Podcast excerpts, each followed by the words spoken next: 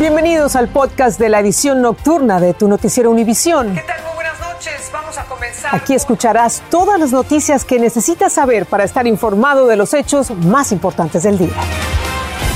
Viernes 3 de junio y estas son las principales noticias.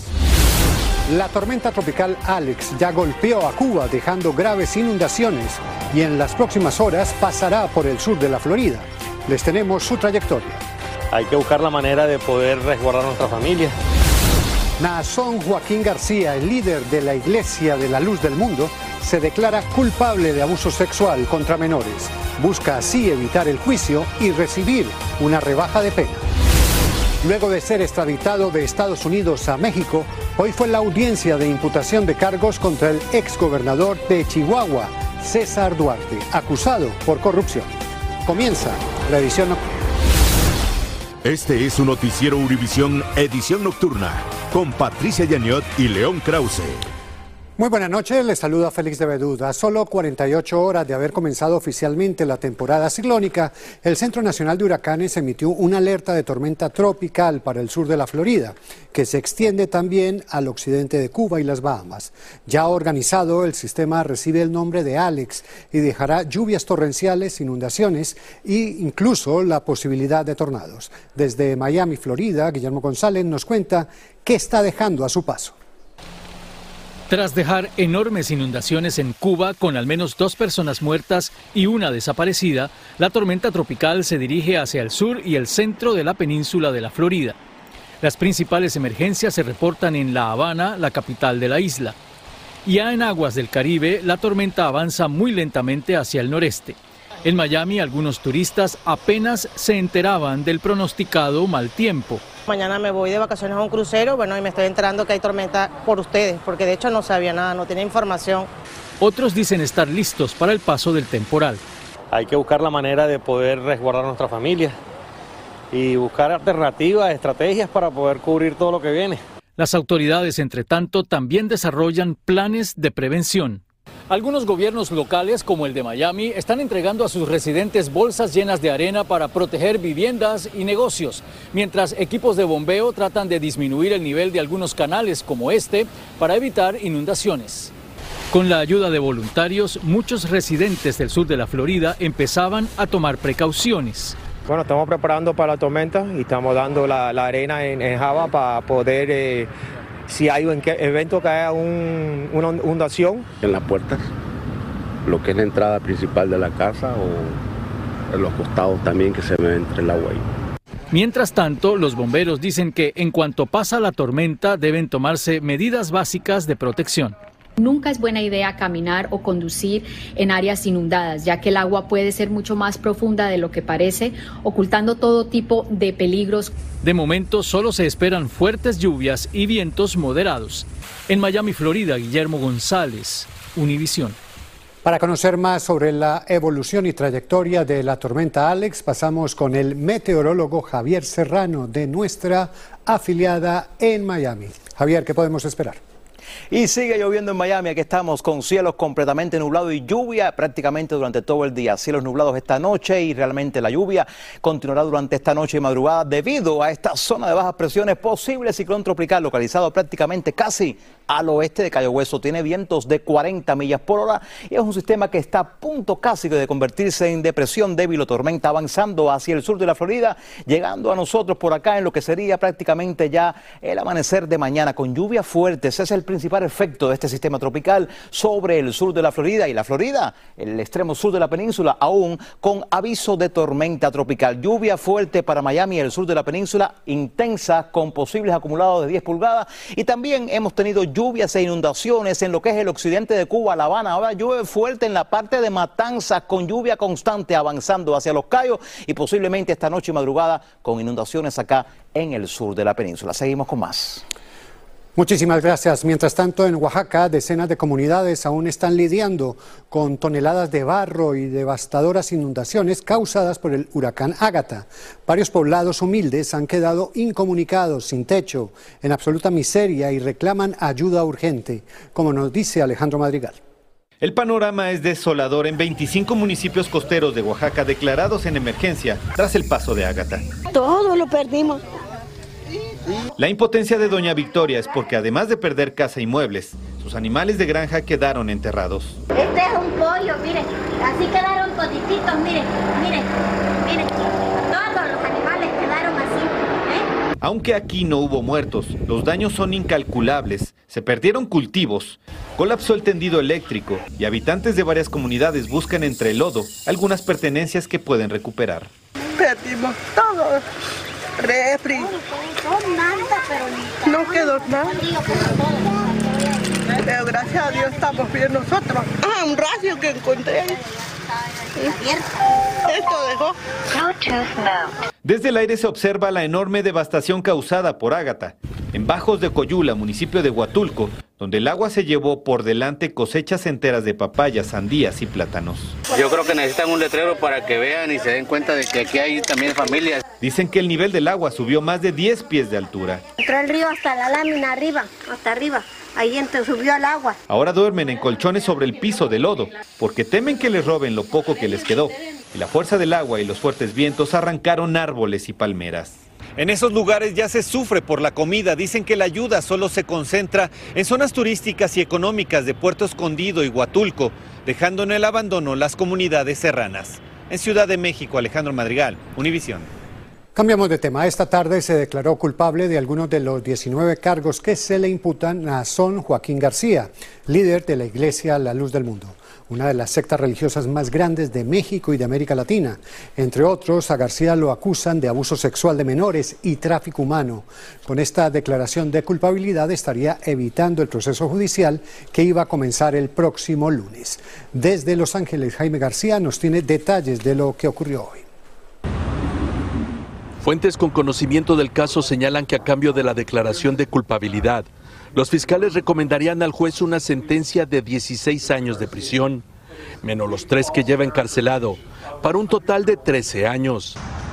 La revelación sucede la víspera de que el lunes se inicie el juicio en contra del hasta ahora líder de la Iglesia Luz del Mundo, acusado de 19 cargos criminales, de abuso sexual de menores y pornografía infantil. Yo creo que realmente el fiscal tiene un caso que parece que está muy fuerte contra Nazón. Imágenes y fotos de pornografía infantil, de, de gente de menor edad. Las acusaciones contra Nazón García, quien tiene la doble ciudadanía mexicana y estadounidense, involucran a varias presuntas víctimas a las que Univisión tuvo acceso y las que entre lágrimas confirmaron que el día de hoy se les informó del acuerdo ofrecido por la Procuraduría. Junto a Nazón también fueron arrestadas y acusadas de complicidad. Susana Medina, Oaxaca y Alondra Ocampo. En octubre de 2020, Alondra Ocampo se declaró culpable de cuatro delitos. Por su parte, Susana Medina, Oaxaca, se ha declarado no culpable. Hasta ahora la Iglesia Luz del Mundo ha mantenido su respaldo al líder religioso, al que llaman el apóstol. En una declaración en septiembre pasado, la organización señaló que mantiene la confianza de que cuando el caso concluya, será demostrada la inocencia del apóstol y será absuelto. Lo cierto es que él tendrá que regresar el próximo miércoles a las ocho y media de la mañana, cuando probablemente tendrá que ratificar el acuerdo de culpabilidad y también pudiera ser que se le dicte sentencia. En Los Ángeles, Jaime García, Univisión. Nueva York dio un primer paso para un mayor control de armas en el estado al aumentar de 18 a 21 años la edad mínima para comprar rifles semiautomáticos. La nueva ley fue aprobada por ambas cámaras de la legislatura y también prohíbe la venta de munición que perfore chalecos antibalas. La Fiscalía Estatal ordenó a casi 30 empresas dejar de vender piezas de armas para fabricación casera o de lo contrario serán multadas. Y es que Estados Unidos es el país con el mayor número de tiroteos masivos en el mundo. Y muchos se preguntan por qué no se restringe de alguna manera el acceso a las armas. Este fin de semana en Yatio PM, Patricia habla con activistas. La Asociación de Armas ha hecho la mejor campaña y más exitosa de marketing en el mundo. Convencieron a una, a una gran parte de esta sociedad en Estados Unidos que la segunda enmienda cubre todas las armas. Yaniot PM todos los domingos a las 8 de la noche, hora del este, por VIX.com y la aplicación de VIX. Un hombre entró a un hospital de Encino, California, apuñaló a dos enfermeras y un médico y se atrincheró dentro del centro médico. El sospechoso de unos 30 años, que ya se encuentra bajo custodia, entró a la sala de urgencia del hospital Dignity Health pidiendo tratamiento médico para la ansiedad. Poco después atacó a varias víctimas. Afortunadamente los heridos se encuentran estables. Estás escuchando el podcast de tu noticiero Univisión. Gracias por escucharnos. Y Los Ángeles podría restablecer el uso obligatorio de mascarillas en ambientes cerrados a fin de mes si no disminuyen los contagios y hospitalizaciones por coronavirus. Aunque en general la tasa de contagios es baja, el promedio de infectados de COVID está en aumento. El condado angelino fue de los mayores focos infecciosos en el país en el momento más crítico de la pandemia, por lo que las autoridades quieren evitar cualquier riesgo. Y la población inmigrante batió récord en Estados Unidos. La mayoría tiene estatus legal. Eso revelan cifras del último censo, destacando un rápido crecimiento de extranjeros que llegan a radicarse en el país. Incluso proyecta esa tendencia de crecimiento inmigrante para este año, como nos cuenta Fabiola Galindo. Un joven ecuatoriano. Es uno de los cientos de inmigrantes que trabajan en la concurrida Plaza Corona en las calles de Nueva York. Gracias. Sus vecinas comerciantes son de México y todos llegaron en los últimos 15 años. Ah, yo soy de Ecuador y ya llevo tres años aquí. Manuel Inga trabaja con su tío vendiendo mercadería. El primer año pues un poco duro porque llegué casi en la pandemia. A unos pasos, Mariela dice, han llegado más. Ahora he visto mucho más migrantes de otros países. Bueno, me compran mucho eh, los hondureños me han dicho que no tiene mucho que llegaron. Es que de acuerdo a un análisis realizado por el Centro de Estudios de Inmigrantes, un grupo considerado conservador y antimigrante, hasta abril de este año ya son 47 millones de personas no nacidas en Estados Unidos que viven aquí, es decir, una de cada siete. El análisis señala que la población total nacida en el extranjero ha crecido un 50% desde el 2000 y se duplicó desde el 1990, triplicó desde 1980 y quintuplicó desde los 70. Estados como California, Florida, Pensilvania y Michigan han recibido la mayor parte de estos migrantes. El estudio indica que si esta tendencia continúa, la cantidad de personas nacidas en el extranjero viviendo en Estados Unidos llegaría a un 15% de la población total para el próximo verano, un porcentaje nunca antes visto en la historia de este país y enfrentan grandes retos. La gente es muy abusivo cuando uno no se sabe defender cuando uno llega a este país, porque como uno no conoce, a veces no hablas inglés, o esta persona pues lo trato como quiera. En Nueva York, Fabiola Galindo, Univisión. En México, el exgobernador de Chihuahua, César Duarte, tuvo una audiencia en corte para enfrentar cargos por corrupción. El funcionario estuvo prófugo desde el 2017 y en julio de 2020 fue detenido en la Florida. Este jueves fue extraditado desde Estados Unidos para comparecer ante la justicia mexicana. Paulina Gómez nos amplía para el exgobernador de Chihuahua, César Duarte, que con cualquier pretexto mostraba sus mejores pasos de baile, la fiesta se acabó. Y tras ser extraditado de Miami, Florida, a la capital de Chihuahua, tuvo su primera audiencia para enfrentar a la justicia mexicana que en 2019 le giró una orden de aprehensión. Solicitaremos al órgano jurisdiccional que le imponga la medida cautelar de prisión preventiva derivado de que existe un riesgo de sustracción. Es acusado por peculado y asociación delictuosa con penalidad agravada, al haber desviado 96 millones de pesos del erario de Chihuahua entre 2011 y 2014 en complicidad con otros funcionarios a empresas de las que él era accionista.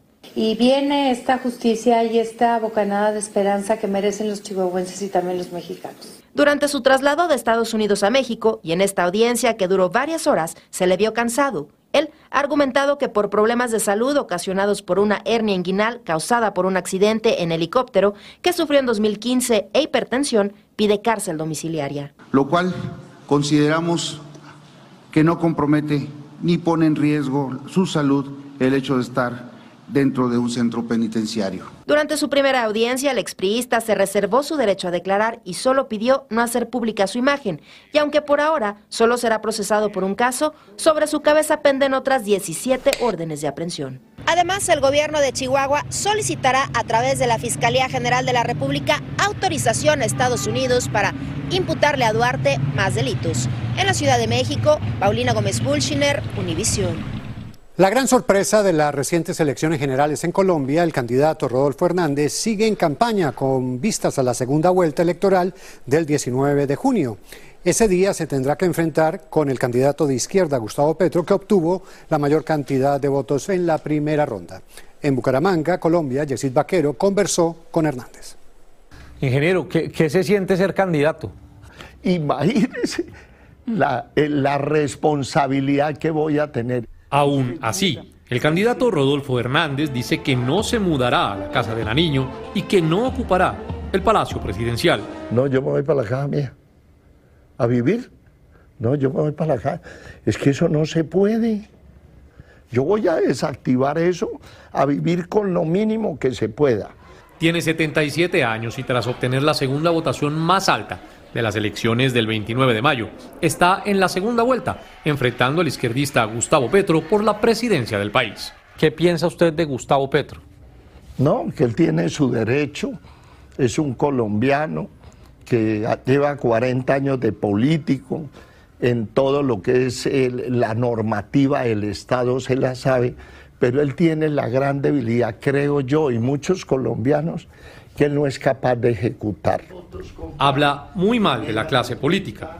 Hay unos ladrones que se llaman políticos, no todos, pero están robándose esto a toneladas colombianos. Y sus relaciones con ellos no han sido propiamente cordiales. Pero aunque su bandera es el discurso anticorrupción, su tono cambia cuando se le pregunta por los escándalos que lo salpican a él. Miente, miente, miente. Hernández tiene un proceso vigente por un delito llamado interés indebido de contratos a favor de terceros, en el que además su hijo está involucrado. Incluso estando su hijo ahí metido, ¿se siente igual de tranquilo? Totalmente tranquilo, duermo como un chino chiquito. ¿O usted cree que eh, los colombianos son idiotas? Votamen 6 millones. En Bucaramanga, Santander, Colombia, Yesid Vaquero, Univisión. Justo antes de que comience la cumbre de las Américas, León Krause habló con el presidente de Chile, Gabriel Boric, sobre la oleada de migrantes venezolanos que han llegado a su país en los últimos años. ¿Puede ofrecerle Chile casa, trabajo y sustento? Las tres cosas a la comunidad venezolana. ¿Puede de verdad? No. Y yo creo que ningún país tiene la capacidad de absorber por sí mismo un flujo migratorio tan grande como el que ha habido desde Venezuela en los últimos años. Eh, recordemos de que después de la crisis siria y em, en conjunto con el éxodo en Ucrania, hoy día el éxodo de ciudadanos de Venezuela es uno de los más grandes del mundo. Escuche la entrevista completa este lunes en el podcast Univisión Reporta, primero en Euforia o donde sea que escuche sus podcasts. En Brasil aumentó al menos a 120 los muertos por devastadores deslaves e inundaciones en el estado de Pernambuco, tras casi una semana de lluvias persistentes. Varias de las víctimas quedaron sepultadas por torrentes de barro y piedras debido a que la fuerza del agua arrancó trozos de tierra de las laderas. Al cumplirse 100 días de la invasión de Rusia a Ucrania, el presidente de ese país, Volodymyr Zelensky, le envió al mundo el siguiente mensaje. El presidente está aquí. Nuestro equipo es mucho más grande. Las Fuerzas Armadas de Ucrania están aquí. Y sobre todo, nuestra gente, la gente de nuestro país, está aquí. Hemos estado defendiendo a Ucrania durante 100 días. La victoria será nuestra. Gloria para Ucrania. Tras estos 100 días de guerra, alrededor de un 20% de Ucrania está ocupada por tropas rusas. Y este domingo continúa el camino a Qatar con dos grandes partidos. Primero Estados Unidos contra Uruguay, seguido de México contra Ecuador. En vivo por Univisión y TUDN. Un hombre de Los Ángeles decidió enviar un fuerte mensaje de alerta para todos. El activista Rob Greenfield convirtió las estadísticas que revelan que una persona promedio puede crear hasta 5 libras de basura al día en un llamado a la conservación y la protección del ambiente. Y como ven, la creación de este traje de 100 libras muestra un mes de la basura personal. Su mensaje llama a que se recicle lo más que se pueda para evitar contaminar el planeta. Y así con este mensaje nos despedimos, los esperamos mañana con más noticias, que descansen.